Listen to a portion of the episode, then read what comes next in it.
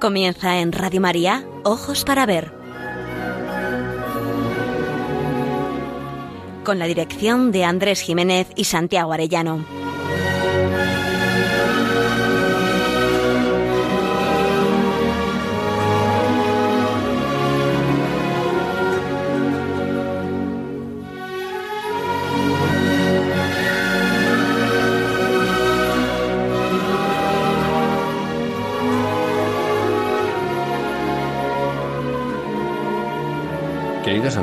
Muy buenos días. Les saludamos desde Pamplona, donde realizamos este programa el primer y tercer martes de cada mes. Les habla Andrés Jiménez y me acompañan, aunque sea un poco en la distancia, el alma, la técnica y la voz cálida de Miguel Ángel Irigaray y también, como no, de nuestro codirector, Santiago Arellano. Nos tienen aquí con un deseo principal, el de compartir con ustedes el lema de este programa, aprender a mirar para aprender a vivir.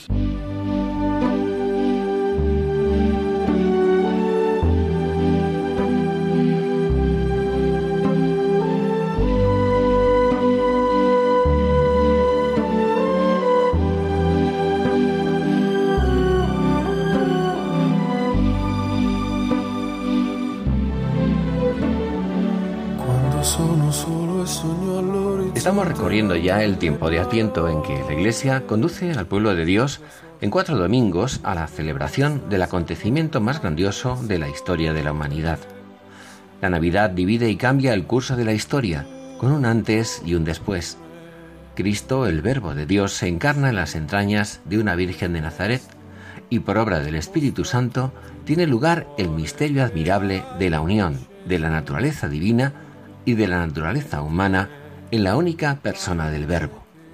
Ese niñito que nace en Belén es verdadero Dios y verdadero hombre, y todo sucede para hacer posible nuestra salvación. Así que son buenos días. Y muy buenos días, Santiago. Buenos días a todos. ¿No te parece, Andrés, que sobre este ciclo litúrgico entrañable se intercalan varias fiestas que en vez de interrumpir refuerzan con frutos personales asombrosos lo que va a ser la buena nueva de salvación para toda la humanidad, la Inmaculada Concepción, San Francisco Javier o San Juan de la Cruz, ya a las puertas de la Navidad, con sus biografías tan espléndidas, nos lo proclaman a voz en grito. Caminamos hacia el encuentro de la venida del Señor, que es el que nos dará toda la santidad y plenitud de vida. ¿Acaso no es María la llena de gracia, la Inmaculada en su concepción, la Madre de Dios y Madre nuestra, el primer fruto adelantado de la encarnación y de la redención? ¿Acaso sin la gracia de Dios son explicables hombres como San Francisco Javier o el nunca suficientemente bien conocido San Juan de la Cruz? La buena nueva es el anuncio de lo que no es la muerte, el destino último de los seres humanos. Que la encarnación y la muerte y resurrección de Cristo abrió a la humanidad las puertas del cielo. El hombre, hombre y mujer, tienen una vocación de eternidad. La Navidad en familia celebra la alegría de que la muerte de nuestro cuerpo no es la desaparición para siempre, y sin esperanza. La muerte aguarda la resurrección en Cristo, la resurrección de nuestros cuerpos, para que cada persona, cuerpo y alma, pueda vivir plenamente como ciudadanos del cielo. La pandemia nos puede ayudar a redescubrir la esencia de la Navidad, la santidad, es decir, domeñar al hombre viejo y hacer surgir en cada uno de nosotros el hombre nuevo que anuncia a Jesucristo es una vocación universal, el ejercicio más grande de nuestra libertad, el ser o no ser de nuestra existencia. Los antiguos decían, el que se salva sabe y el que no, no sabe nada. Hemos elegido en este programa una vez más a San Juan de la Cruz, cuya festividad celebramos el día 14, porque junto a Santa Teresa de Jesús son los espeleólogos del alma.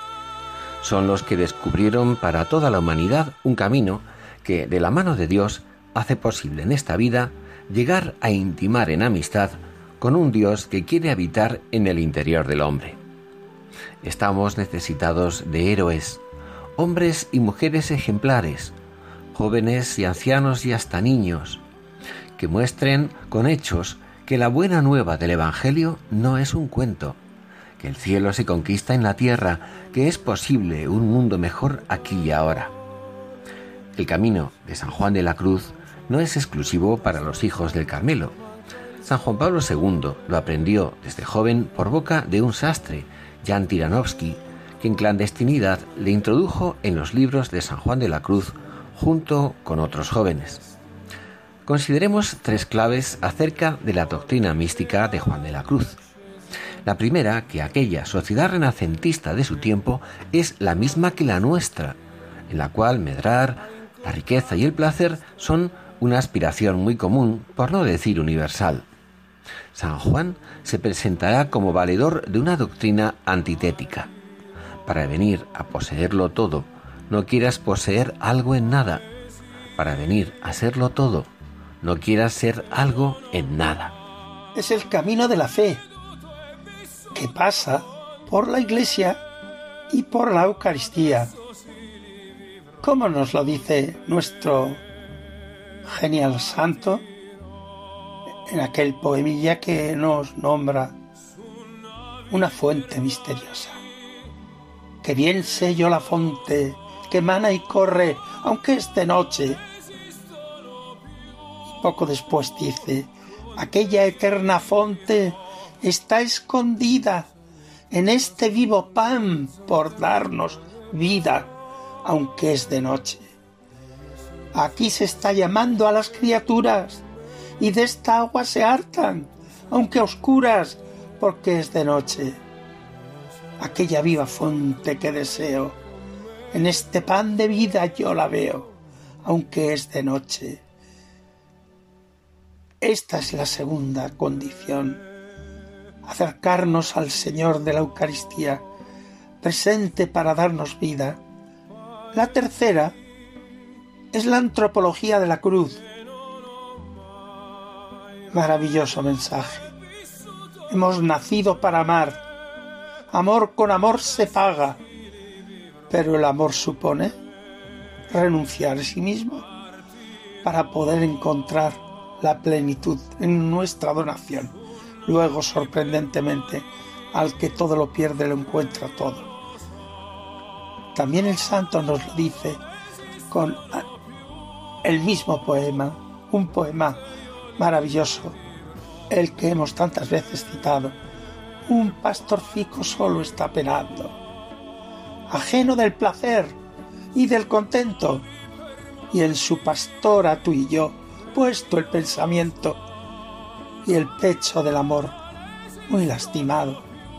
Por todo esto, San Juan de la Cruz es faro luminoso en nuestros días, alma delicada, castellano austero, hombre de Dios, que nos recuerda que estamos en camino, que nuestro destino es Dios, que para ello hemos nacido, que tenemos alma espiritual no solo sensitiva, y que no es fuera, ni lejos, ni arriba, ni abajo, donde encontraremos a Dios.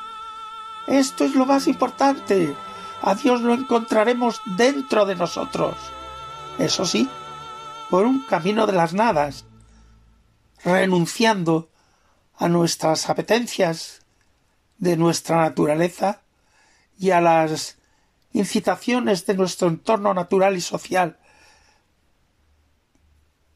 por la renuncia para poder amar, para poder llegar al Dios que habita en su plenitud dentro de nosotros mismos. Eso sí, sí recordando el pecho del amor muy lastimado de nuestro Dios por las ansias que tiene de que lo encontremos.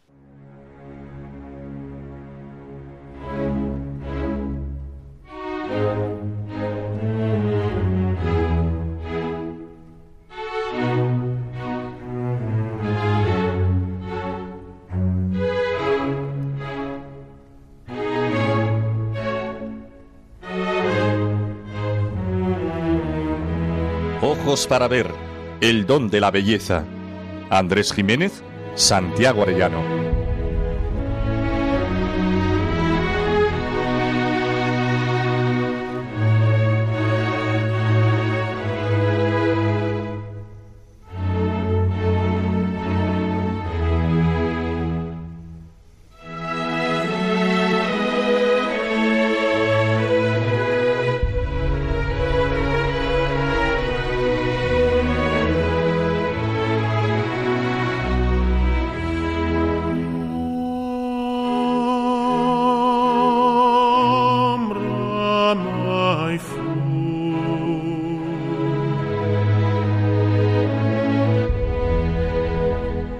Muy osado afirmar que el futuro de la Iglesia pasa por retomar el camino emprendido por Santa Teresa y San Juan de la Cruz, no suficientemente seguido por el pueblo de Dios, seguramente, si exceptuamos el prodigio de los palomarcitos o palomarcicos fundados por la Madre Teresa y los monasterios y conventos extendidos por el mundo, masculinos y femeninos, fieles al proyecto de reforma iniciado por nuestros más grandes místicos.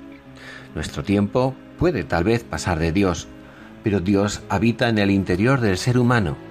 Habrá que ir a su encuentro. Para explicárnoslo, San Juan lo va a hacer con una aventura de caza, de cetrería, con una hazaña de caza con halcón y en una composición de tipo tradicional, el azor de más alto vuelo.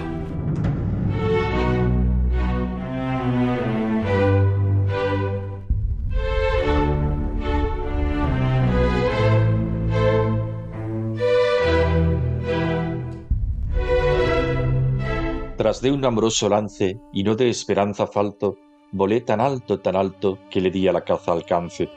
Para que yo alcance diese a aqueste lance divino, tanto volar me convino que de vista me perdiese, y con todo, en este trance, en el vuelo quedé falto, mas el amor fue tan alto que le di a la caza alcance. Cuanto más alto subía, deslumbrósome la vista, y la más fuerte conquista en escuro se hacía mas por ser de amor el lance, di un ciego y oscuro salto, y fui tan alto, tan alto, que le di a la caza alcance. Cuanto más alto llegaba de este lance tan subido, tanto más bajo y rendido y abatido me hallaba, dije, no habrá quien alcance. Abatíme tanto, tanto, que fui tan alto, tan alto, que le di a la caza alcance. Por una extraña manera, mil vuelos pasé de un vuelo, porque esperanza de cielo tanto alcanza cuanto espera Esperé solo este lance, y en esperar no fui falto, pues fui tan alto, tan alto, que le di a la caza alcance.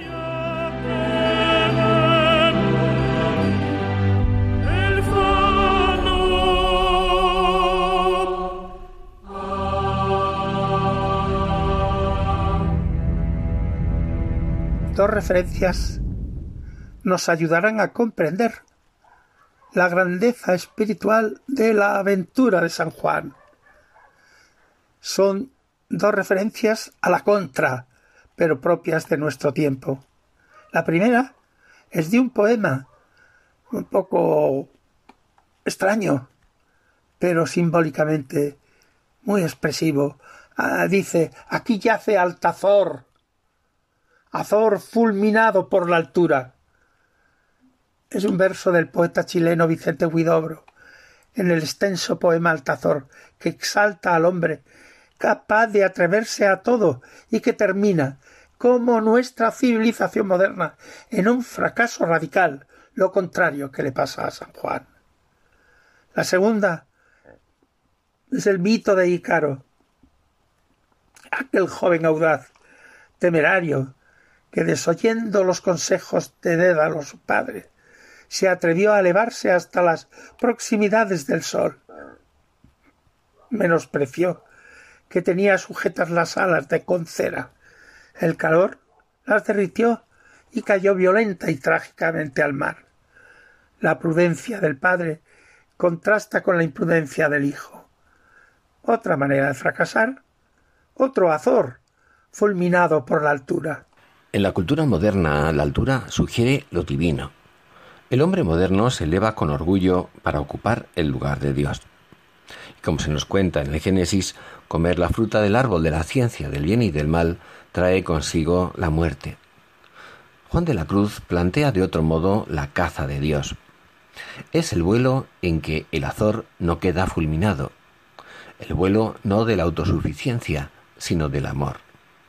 En este lance, el azor sale airoso, pero su vuelo fue tan alto, precisamente por haberse abajado, que le dio a la caza alcance. En la forma sencilla del octosílabo y dentro de la escuela poética de los cancioneros, San Juan glosa un estribillo o copla adaptado de los poemas no exentos de picardía de la caza de amores. La alcurnia de la moza daba valor a la pieza cobrada. Pero ¿le importan a San Juan de la Cruz esos orígenes mundanos? No, rotundamente. Él lo que quiere es hablar de su experiencia mística, y si la copla le sirve con mínimos retoques, lo humano quedará convertido en divino. Cuatro estrofas glosan el lance misterioso. No se trata de una aventura intelectual, se trata de un lance amoroso. El camino para llegar a Dios es el amor, henchidos de la esperanza que da la fe. Dios no es un silogismo, es un ser personal que nos ama y desea ser correspondido. El encuentro no puede producirse a ras del suelo, a la altura de nuestras miserias terrenales. Alto ha de ser el vuelo y dispuesta el alma a perder todo apoyo terrenal, por ejemplo la vista. Quedarnos a oscuras en la noche del alma. No ver nada, saber que no está en nuestras manos alcanzar tamañas alturas. Pero lo imposible al entendimiento lo vence el amor. Se trata de subir bajando. La estrofa segunda se construye sobre una paradoja explicada. Dios es luz deslumbradora. Nadie puede ver a Dios directamente, como enseña Moisés. En esta vida, el encuentro con Dios tiene lugar en la oscuridad de la fe. El lance es de amor, pero el vuelo ha de ser un ciego y oscuro salto. Las estrofas tercera y cuarta ahondan todavía más en, la, en contradicciones aparentes. En esta cacería, para elevarse más, hay que abajarse más, abatirse más. No hay otro vuelo que el de la humildad. No hay otro vuelo que el de la humildad. Cuanto más bajo, abatido y rendido se encuentre nuestro azor, tú y yo, más alto será su vuelo. La caza de Dios exige la vía del anonadamiento del yo, vía antitética de nuestra egolatría. El egocentrismo de Altazor cae fulminado por su desmesurada pretensión, vanidad y soberbia. Él lo conseguía todo. Humildad, abatimiento. La apoteosis llega en la última. El secreto está en la esperanza. Es sorprendente. Alcanzar el cielo es la medida de nuestra esperanza personal. Cada uno tanto alcanza cuanto espera, nos dice el poeta, en el camino del amor. Mil vuelos pasé de un vuelo, y abandonado en solo la esperanza, fui tan alto, tan alto, que le di a la caza alcance. Ni Ícaro ni Altazor, el hacia adentro teresiano. No hay vuelo más alto que la cetrería del alma. Hacia adentro, humildad y esperanza.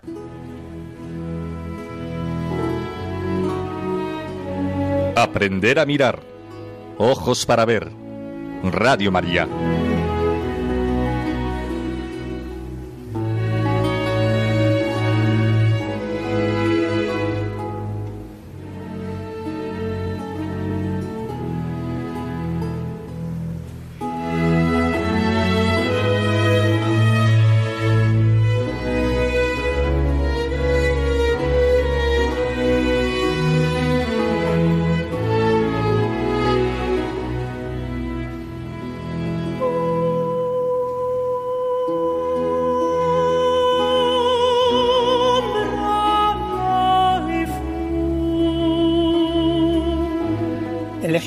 Para aprender a mirar otro poema de tipo tradicional de San Juan de la Cruz, que titula Glosa a lo Divino.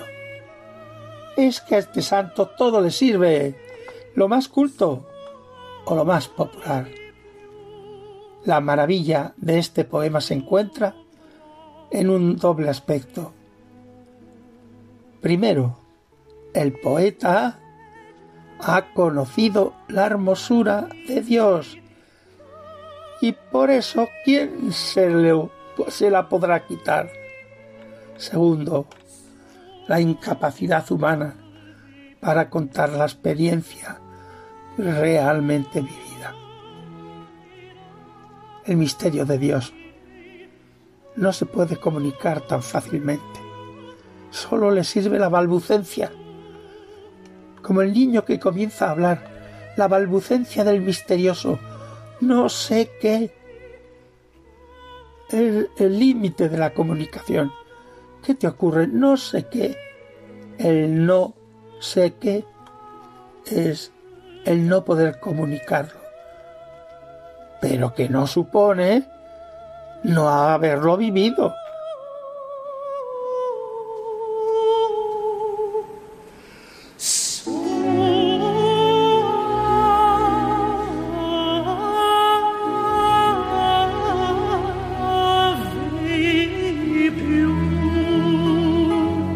Toda la hermosura nunca yo me perderé, sino por un no sé qué que se alcanza por ventura. Sabor de bien que es finito, lo más que puede llegar es cansar el apetito y estragar el paladar, y así por toda dulzura nunca yo me perderé, sino por un no sé qué que se halla por ventura. El corazón generoso nunca cura de parar donde se pueda pasar, sino en más dificultoso.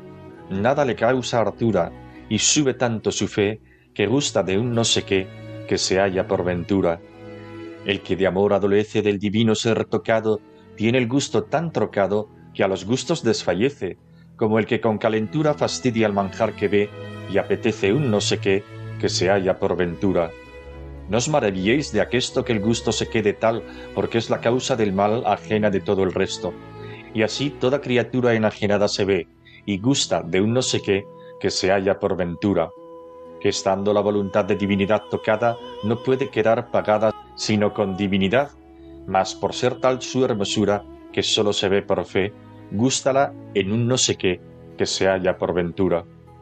Pues de tal enamorado decidme si habréis dolor, pues que no tiene sabor entre todo lo criado, solo sin forma y figura, sin hallar arrimo y pie, gustando allá un no sé qué que se halla por ventura no penséis que el interior, que es de mucha más valía, haya gozo y alegría en lo que acá da sabor, mas sobre toda hermosura y lo que es, y será y fue, gusta de allá un no sé qué que se halla por ventura.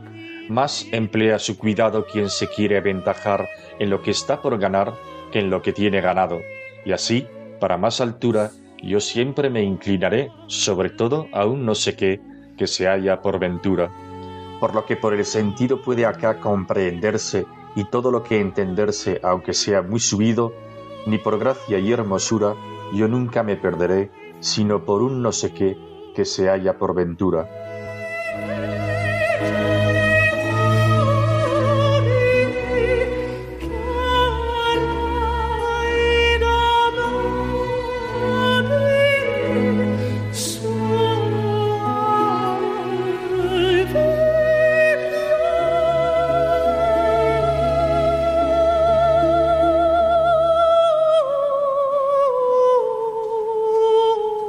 Poesía de los cancioneros tiene mucho de juego, artificio e ingenio. Pero Juan de la Cruz no está jugando. Los recursos conceptistas que utiliza rebosan el mundo interior desde el que brotan. Son verdad, confesiones de un alma que está en el secreto del amor verdadero. La glosa consiste en parafrasear en diversas estrofas cada uno de los versos de la copla que le sirve de inspiración en este caso no comenta cada verso, sino que la repite a modo de estribillo en cada estrofa, o bien señalando posibles perdiciones, o aproximándose al misterio encerrado en el no sé qué, como cuando en la estrofa quinta aclara, que estando la voluntad de divinidad tocada, no puede quedar pagada sino con divinidad. No menos curioso resulta el título de glosa a lo divino. San Juan va a transformar en temática religiosa un poema mundano. Normalmente las coplillas, motivo de la glosa, eran de otro autor. A lo divino significa que en el poema originario el asunto era mundano y en muchas ocasiones hasta rayano en lo procaz. No es necesario resaltar el sentido sugerido por el autor primero, pero sí la habilidad de San Juan para hallarle un sentido concorde con sus experiencias místicas. Bien sabe Juan de la Cruz que su mundo interior es en gran medida inefable. Por eso es para él expresión familiar ese un no sé qué. Una vez más nos pone en primer plano que la razón de vivir es amar. Por eso y para eso hemos venido al mundo. El estribillo nos sorprende por el tono un tanto provocativo. Por toda la hermosura nunca yo me perderé. Bien sabemos de la humildad del santo y de, y de su conciencia de su nulo poder, si no es por aquel que suple nuestra debilidad. Sin embargo, como el que halló la perla valiosa, sabe que ya nada le ha de parecer de igual hermosura. Cualquiera de nosotros, tú y yo, podemos perdernos por la más insignificante belleza. Pero él puede alardear que ni siquiera por toda, porque ha encontrado el no sé qué. San Juan no desprecia la hermosura, sino perderse por ella. Justo en el momento cultural en que el Occidente ha optado por sustituir la esperanza en la vida eterna por el gozo y las riquezas siempre efímeras de la tierra, las palabras del poeta se convierten en admonición. Sabor de bien que es finito. Lo más que puede llegar es cansar el apetito y estragar el paladar. Muchas veces constato en el arte contemporáneo el extravío, la ruta que deja a los contemporáneos con la desazón del que se encuentra perdido. Nuestros místicos abrieron una senda que no hemos seguido. San Juan no desdeña el perderse, sino el hacerlo por hermosuras que nunca pueden convertirse en un verdadero absoluto. El misterio humano anhela perderse, pero por ese no sé qué que se halla por ventura, haciéndonos nosotros encontradizos, buscando mis amores. Claro, sin otra luz guía, sino la que en el corazón ardía. ¿Por qué? Porque gracias para nuestra fe, bien sé yo la fonte que emana y corre, aunque tenemos que vivirla en la noche.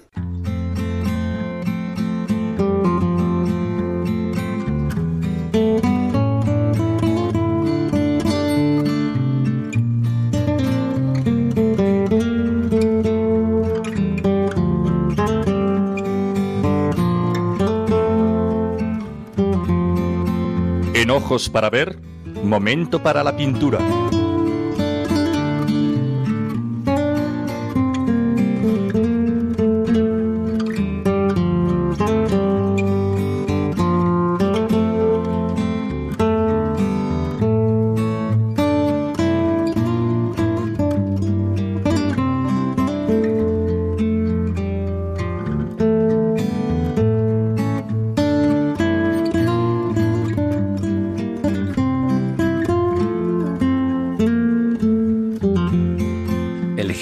Este rincón un cuadro de Rob Gonsalves, el pintor canadiense que sabe sorprendernos con cuadros en apariencia realistas, pero que, mediante la técnica surrealista, convierte sus cuadros en una realidad mágica.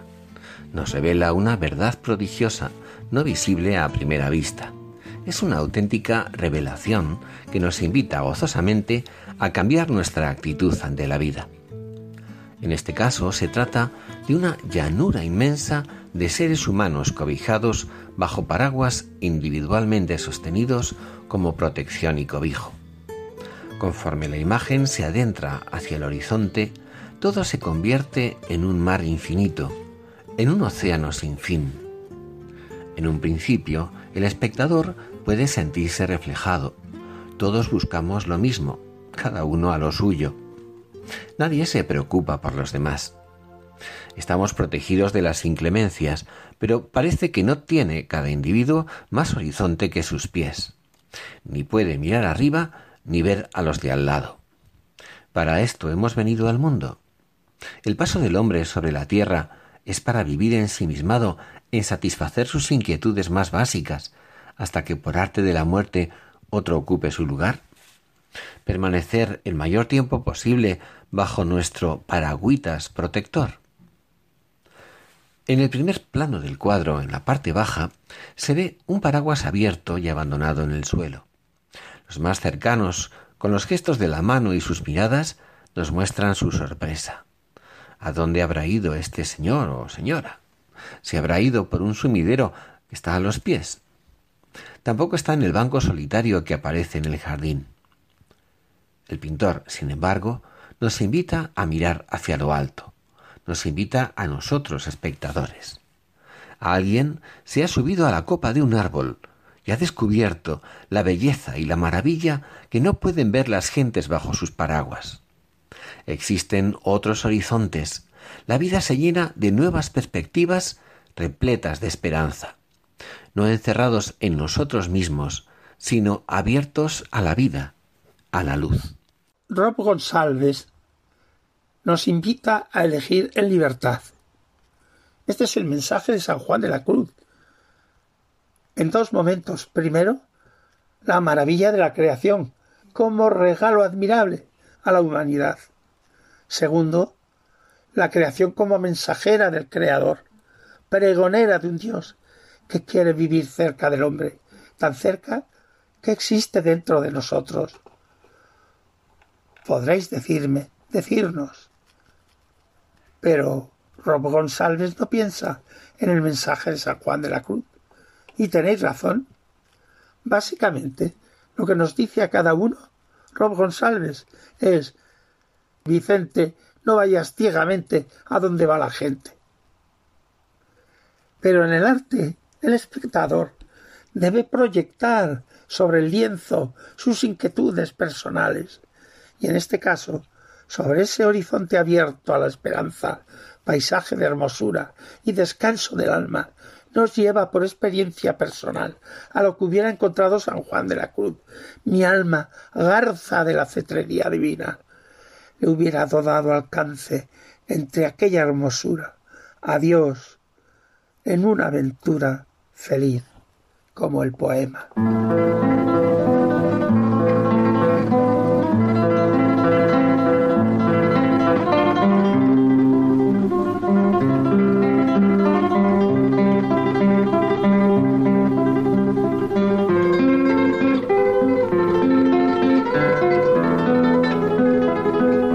Para la poesía.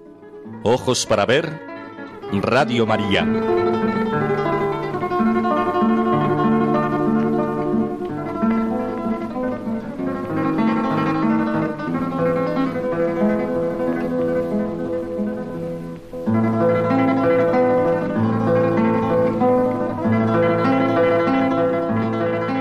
Vamos a hablar aquí de la presencia de Dios en el amor humano de la mano de Ernestina de Champursin.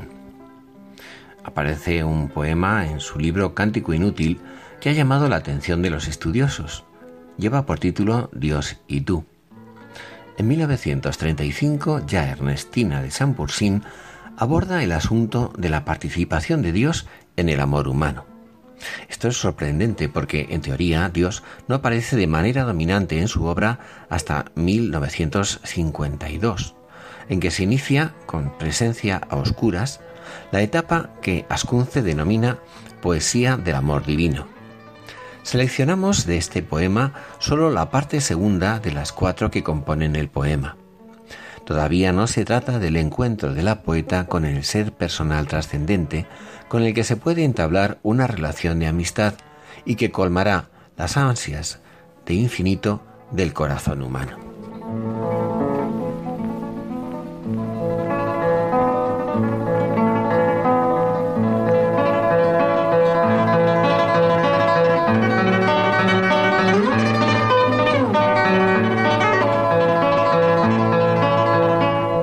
Dios en mí para siempre, a pesar de tus manos y de tu ausencia viva que ningún cielo borra, a pesar del abismo que socavan tus besos, a pesar de mi carne impregnada de ti. Dios en tu frente, alto sonriendo en la cima que abrió sobre tu espíritu su claridad señera. Dios en ti, a pesar de mi cuerpo encendido, de mis labios que enturbian el agua de tus ojos. No importa que una llama florezca entre mis pasos y que el día se nuble si me sueñas desnuda. Dios está en el silencio de las noches insomnes y en el afán recóndito que unifica los rumbos. Dios en nosotros, férvido, liturgia misteriosa que asciende a lo divino nuestro querer humano. Dios en el cielo breve de todas tus caricias, Dios inmortal y puro en tu mortal amor.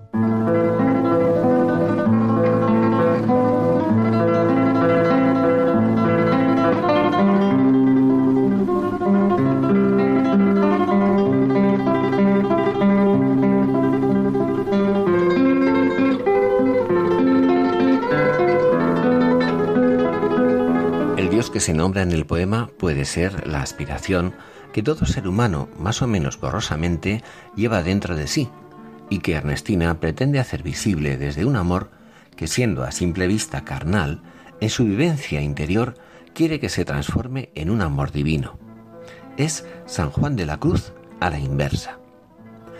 Para San Juan, Dios, en su amor, diviniza al alma confiada enteramente hasta transformarla en llama de amor viva, que como del fuego encendido de un tronco brota y ambas llamean, como dice el poeta, y conservando cada una su identidad propia, son Dios mismo llameando y llameante, maravillosamente endiosadas. Ernestina intuye que el amor humano aspira a más que dos cuerpos sean un solo cuerpo, por decirlo así, enamorado. El amor es también patrimonio del alma, y el alma, como decía aquel otro poeta, lo mismo que el honor, es solo de Dios.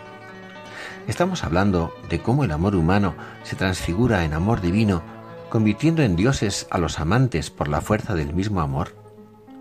Ernestina, en su afán de concebir en clave mística el amor sensual y en el marco de un juego estético, o si queréis poético, identifica la sublimación de un amor que atañe al ser, no solo a los sentidos, con el concepto de Dios, belleza suprema y eterna, es decir, inmortal, más cercano al Dios de Juan Ramón Jiménez que a nuestro Dios cristiano.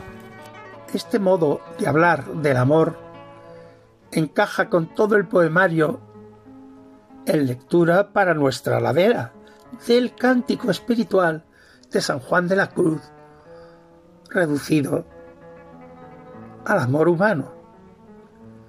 Como precisa Rafael Narbona, la búsqueda de la trascendencia no implica desapego, desinterés por el otro, sino una concepción del amor como apertura al ser, amar para comprender, sentir para saber, fundirse para ir más allá. El poema, en alejandrinos blancos agrupados de cuatro en cuatro, está dividido en cuatro partes. Comienza con estos versos, me obstinaré en quererte, porque eres Dios tú mismo, porque una ansia divina me despoja en tus manos. El poema no es nada fácil, e incluso hay expresiones que pueden desconcertarnos por parecer que se acercan a una concepción católica del amor esponsal matrimonial. Es posible que así fuera, sobre todo en la última estrofa cuando afirma el poeta liturgia misteriosa que asciende a lo divino nuestro querer humano. En una concepción católica, el sacramento del matrimonio, gracia de Estado que Cristo concede a los esposos para cumplir en ellos el mandamiento del amor, es un camino cierto y seguro que nos va acercando a Dios. La expresión liturgia misteriosa que asciende a lo divino nuestro querer humano es bellísima y verdadera, pero desde la concepción poética en esos años de Ernestina. A mi parecer, hasta este verso no carece de cierta ambigüedad.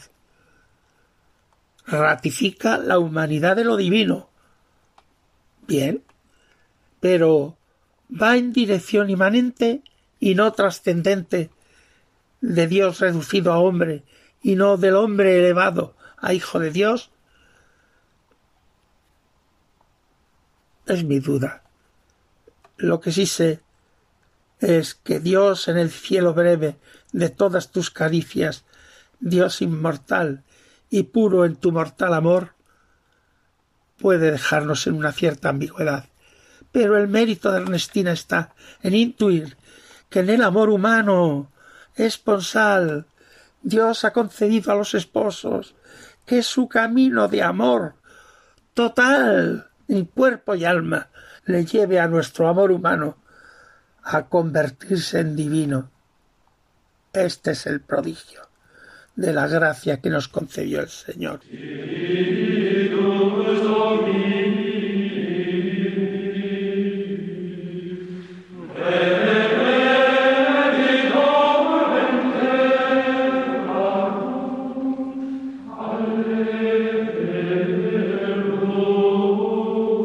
El camino de las artes.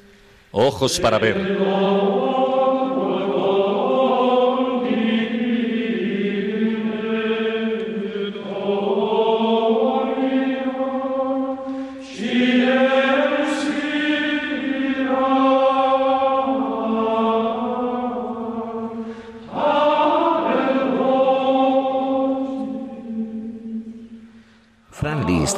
Que la música es el corazón de la vida. Por ella habla el amor. Sin ella no hay bien posible y con ella todo es hermoso. Uno de los compositores que más han contribuido a la verdad de esta afirmación es sin duda el abulense Tomás Luis de Victoria, contemporáneo y paisano de nuestro San Juan de la Cruz. Formado en su ciudad natal como niño de coro, en 1565 fue a Roma para perfeccionar sus conocimientos musicales y prepararse para el sacerdocio. Ingresó en el Colegio Germánico fundado por los jesuitas, donde conoció al maestro Palestrina, cuya influencia se dejará sentir en sus primeras composiciones. En 1578, ya sacerdote, ingresó en la congregación del Oratorio, fundada por San Felipe Neri. En 1587 regresó a España, donde, bajo la protección de Felipe II, fue nombrado capellán y maestro de capilla del convento de las Descalzas Reales. Solo compuso música sacra, misas, motetes, himnos, salmos y magníficas. Sus profundas y sinceras convicciones religiosas otorgan a sus obras una gran pureza técnica y una expresión apasionada que algunos autores no han dudado en comparar con la que transmiten los poemas de sus contemporáneos Juan de la Cruz y Teresa de Jesús. Tomás Luis de Victoria escribió en 1576 el motete O Sacrum Convivium, que vamos a escuchar a continuación. Fue compuesto para seis voces, con la letra compuesta por Santo Tomás de Aquino, para ser interpretado durante la elevación del cuerpo de Cristo en el rezo de las vísperas del día del Corpus. Como sabrán nuestros oyentes, un motete del francés mot, palabra, es una composición polifónica para ser cantada en celebraciones litúrgicas. Dice así, traducido al español, el nuestro, o sagrado banquete en el que se recibe a Cristo. La memoria de su pasión se renueva, la mente se llena de gracia y la promesa de gloria futura nos es dada. Aleluya.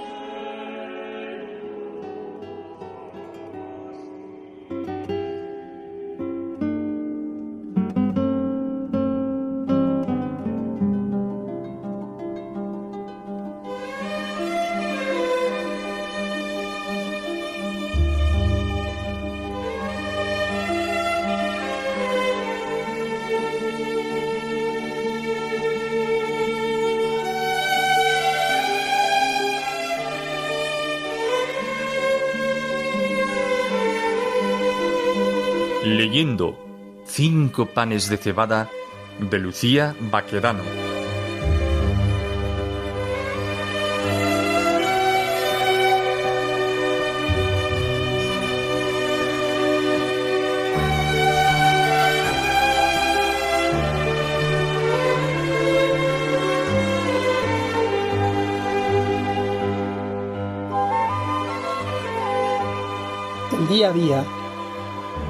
A menudo sus dificultades.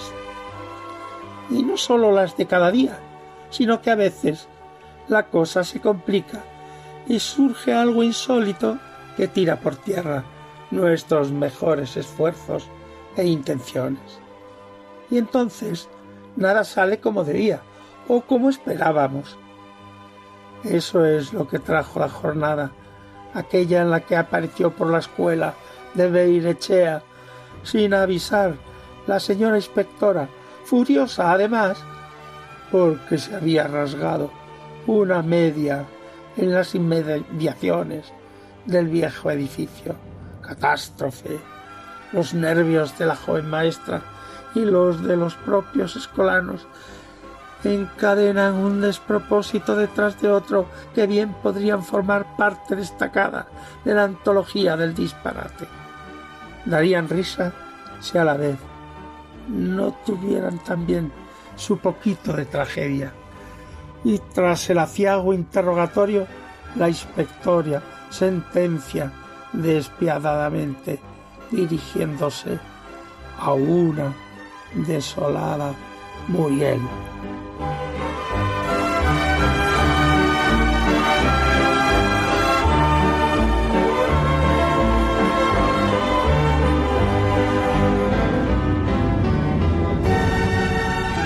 Espero que en mi próxima visita, que no me quedará más remedio que hacer pronto, los niños estén mejor preparados.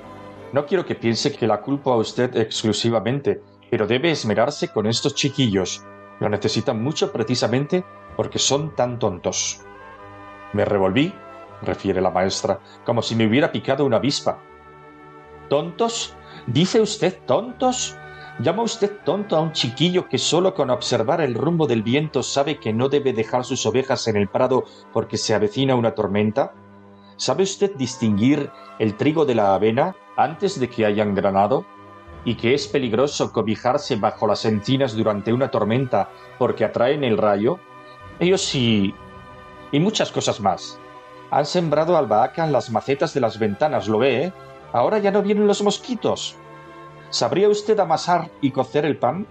¿Y que el eucalipto limpia de parásitos las plumas de las gallinas sin perjudicar a sus polluelos? ¿Saldría airosa de la tarea de ordeñar una vaca? ¿Y si tuviera que aparear conejos, está segura de que no pondría juntos dos machos?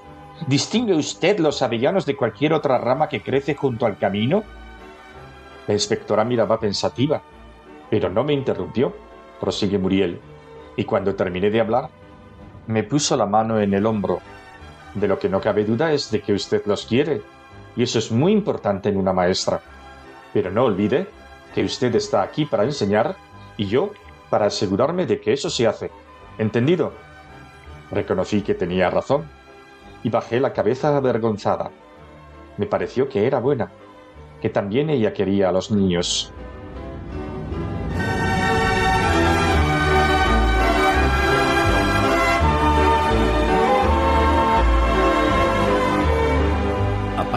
Desafortunado de las respuestas de los chicos y de los innegables avances obrados en su aprendizaje durante el curso, hay aquí algo muy importante que debemos destacar, y es que solo educa quien ama.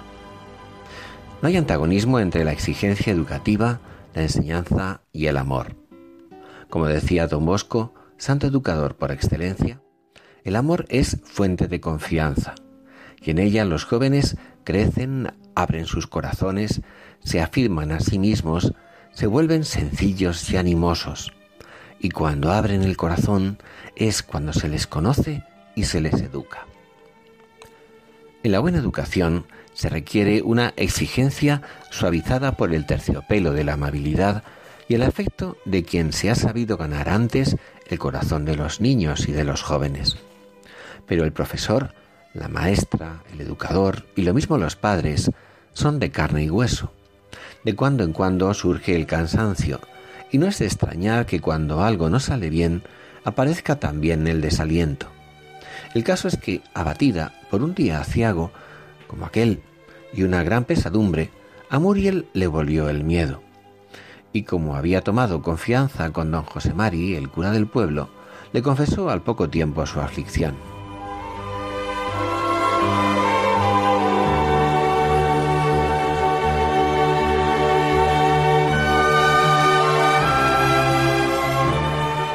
Es la escuela que creo que no marcha bien.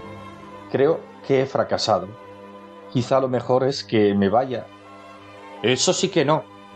He hablado con muchos padres y todos están encantados contigo. Me sorprende que quieras abandonar tu trabajo porque estás triste o porque los chavales no se han lucido ante la inspectora. Tú eres una mujer fuerte, Muriel. No es tu forma de ser dar la espalda a estas cosas que además son pequeñas cosas. Yo he venido a enseñar y en lugar de eso me he convencido de que es mucho más importante que haya esencia de eucalipto en los gallineros. No he podido convencer a uno solo de mis escolanos de que si estudian, sea cual fuere el trabajo que hagan, lo harán mejor, que el saber les ayudará en él. Siguen y seguirán opinando que las vacas les darán la misma leche, sepan o no conjugar el verbo ordeñar. A veces pienso que tienen razón. Pero qué tonta más grande. Una mujer como tú puede hacer de estos mocetes lo que quiera, y tú lo vas a conseguir. ¿Cómo? Sin pretender milagros. Despacio, sabiendo esperar. No pienses ahora en la escuela ni en inspectores, que yo sé que lo estás haciendo bien. Me preocupa mucho más tu soledad.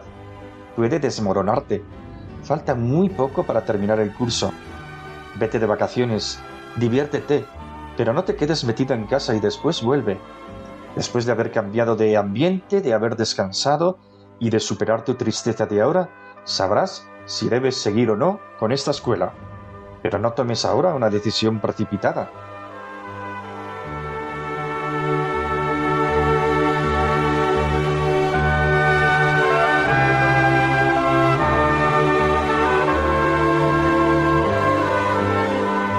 Sabiduría se esconde en el principio ignaciano de no hacer mudanza en tiempo de desolación. Las decisiones deben tomarse desde la calma, nunca desde la efervescencia del orgullo herido o en medio de los contratiempos o bajo los efectos del cansancio y el agotamiento, y nunca tampoco encerrándose en la propia soledad. Al contrario, es preciso abrirse a quienes nos conocen y nos aprecian, a quienes tienen cierto conocimiento del corazón humano y de sus altibajos. El acaloramiento o la desolación oscurecen nuestro juicio y no es bueno tomar decisiones en ese estado. El consejo del amigo, del maestro, puede despejar malentendidos y cegueras. Siempre amanece y tras los nubarrones la luz del sol nos espera para ayudarnos a valorar las cosas con objetividad y ánimo generoso.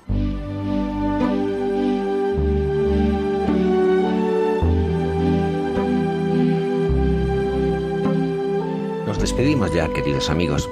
Seguimos unidos implorando la ayuda del Señor en estos momentos difíciles zarandeados por la pandemia. Les emplazamos hasta dentro de dos semanas en este camino del Adviento. Que tengan un hermoso día.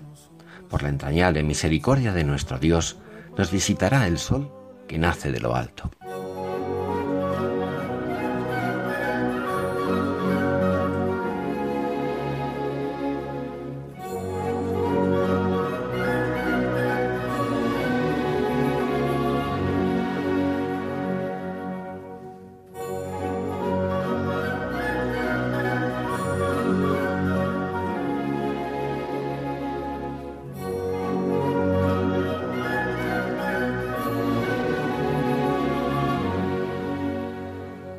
Finaliza en Radio María, Ojos para Ver. Un programa dirigido por Andrés Jiménez y Santiago Arellano.